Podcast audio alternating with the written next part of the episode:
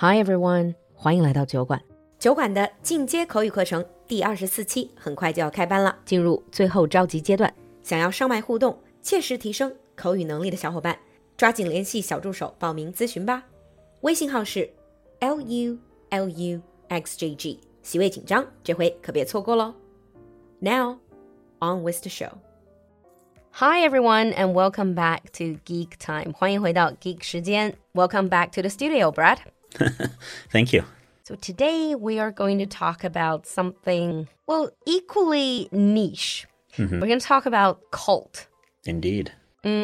就是邪教了。You know, cult, I guess in any culture in any country is kind of a taboo topic, isn't it? Uh, it can be, especially like if you know someone who was part of a cult, mm-hmm. because that's when you see someone going through the process of getting into a cult, it kind of like can destroy a whole family. Mm.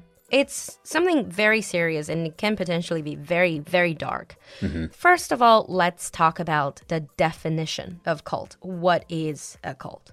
Usually, a cult is a, a group of people that follow a leader or some sort of ideology. It might be some sort of idol, as in like a thing. 一个领袖或者一种理念吧。And they are usually just families join or like individuals join. Sometimes it's families, but oftentimes it's like a group of people will follow an enigmatic person.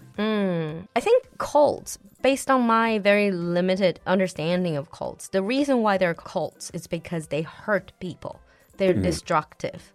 Oftentimes they are, and it's something you see after the cult becomes much, much bigger. Hmm. You don't see it in the early stages because if you were to do something like that, people are obviously going to quit.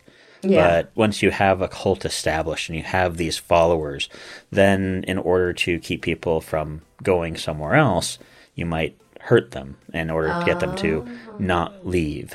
So a lot of it is attract them 1st mm-hmm. and then once they build up some sort of loyalty or fear mm-hmm. to the leader, and then it's the destructive. Right. behavior. It's some sort of dependence on them. Mm-hmm. Oftentimes, like a cult will get someone to sell off all their possessions or like hand over The a- money. The money. Mm. Or if you have a house, you'll sign over your house to the cult leader. Mm. So then you have nowhere to go. You have that home and you can live there so long as the cult allows it. Mm. And it seems like a lot of the cults across the globe seem to believe that the world is going to end. Mm-hmm. And then just believing in that cult is the only way to save yourself. Right. It's either the cult is you're going to save yourself by being in this cult, or that they as a cult are going to be the thing that saves the world. 这种所谓的末日邪教 doomsday cults. Yeah. And but we talked about secret societies before. What are the differences? It sounds somewhat similar. It's secretive with a small group of people.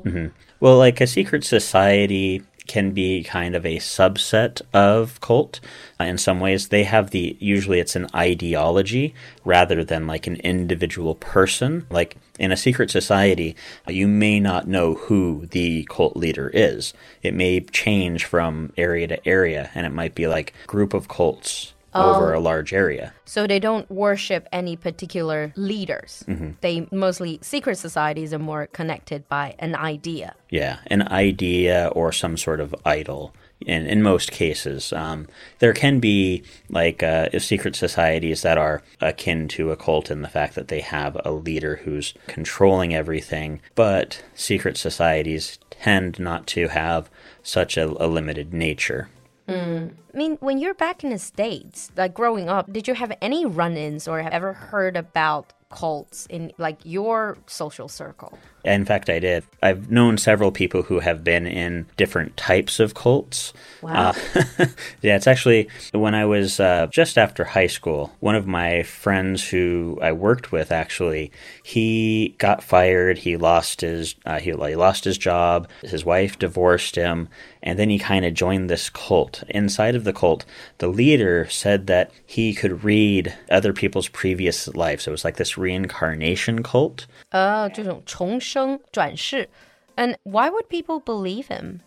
Well, when people are kind of going through a tough time, you know, you ah. prey on the weak and then you get them to kind of follow you. And, and once you have a follower, you can get some sort of benefit from that. Mm. And some people, some cult leaders, may not have that kind of idea. Some do. Some actually believe what they preach. You know, and so it's kind of like this whole, it depends on the situation. But uh, It's almost sort of like a mass hysteria. yeah, mhm. 是 I mean, when you're talking about people around you actually being involved in cults, honestly, that kind of shocked me a little bit because my idea of cults, they are very, very like vicious, for lack of mm -hmm. a mm-hmm. better word.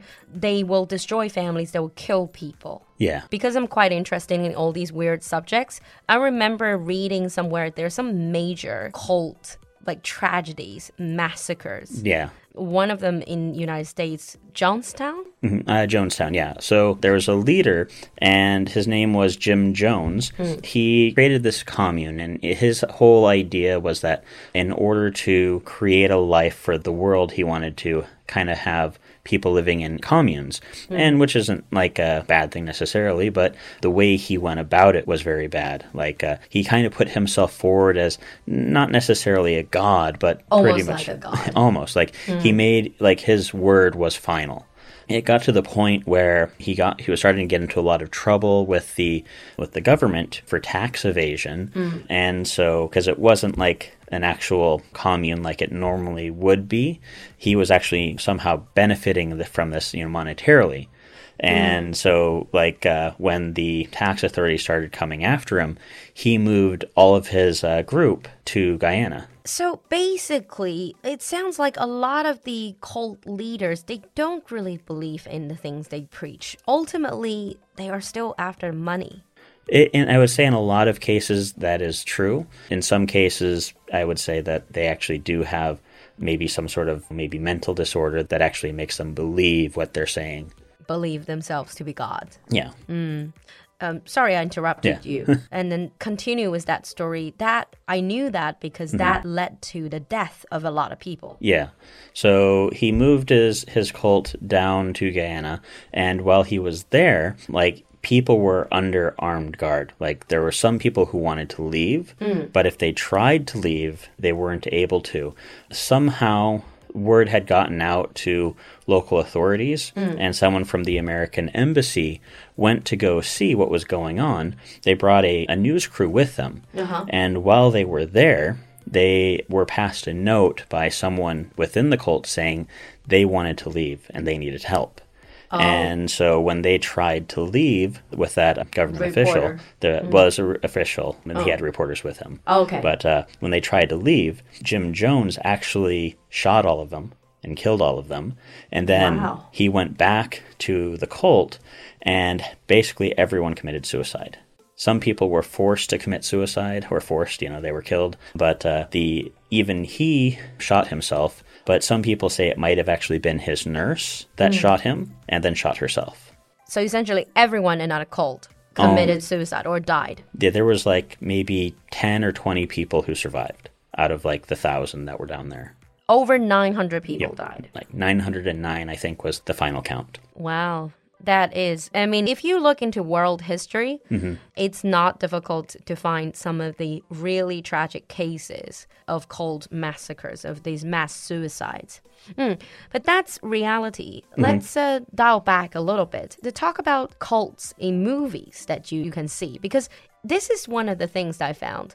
Even though they are such a sinister existence, mm, they sometimes can be really vicious because of the sinister nature of it, the secrecy, it makes very good movie material. Mm-hmm. For example, top of my head, The Wicker Man. Yeah. hmm So, like, that cult is actually, it's somewhat based on reality. I haven't really been able to find out, like, what parts are true, what parts are not. Um, I know that, like, the burning of the Wicker Man dates back to, to some sort of, like, farming type of, uh, basically something people did to have a good harvest. But in the movie, it's, uh, they actually burned a man alive at the end of the movie, and that way they could uh, kind of have a like a pagan type of ritual Yeah. sacrifice. Yeah，就很多电影里面都会有这种邪教或者这种神秘感的这种邪教性质的组织存在。What else? What other movies can you think of? Uh, one of the probably the most famous examples is uh, Indiana Jones and the Temple of Doom. Oh yes, of course. So that's kind of like a, it's almost a semi religion Mm. type of uh, cult. And the cult in the movie is actually based off a real cult. But they mm. use some sort of like voodoo type magic, kind of like what we talked about before, mm. where they kind of put people into like catatonic states almost, where they're easily susceptible to suggestion using different types of drugs. Yeah, it is a dark hole if Yeah. you dig into the topic of cult. But to finish the basic episode about cult off, I just want to ask you one thing because we know cult means 邪教, but a lot of the times in arts, in the realm of arts, when you talk about movies or other types of artworks, sometimes you do hear the word a cult classic. 中文我们叫邪典，比如邪典电影. That doesn't mean cult as in a sinister religion. Yeah. Oftentimes, when you get a movie that has a cult classic, it's something that wasn't necessarily popular when it was released, but something that kind of gained a foothold once it was out and a lot of people had seen it. And you have like this certain groups of people who really like fall in with that movie and really like that movie. Mm. And so you get that with whether it's a movie or a particular type of product, anything within society, it has like a cult following. It can mm. be a restaurant. So it's not for the mass market. Right. It's not the general public that like it It's more a small group of people, but they are very they're fanatic about it. Exactly. 啊，邪典就是比较小众的这种经典吧。嗯，Okay, so that's a little bit about cult. In the advanced episode, we are going to get into this topic and talk about something that might not look like cult on the surface, but it has a cultish idea or logic behind it. On that note, thank you very much for coming to the studio, Brad. No problem. We'll see you next time. Thank you, everyone. See you again.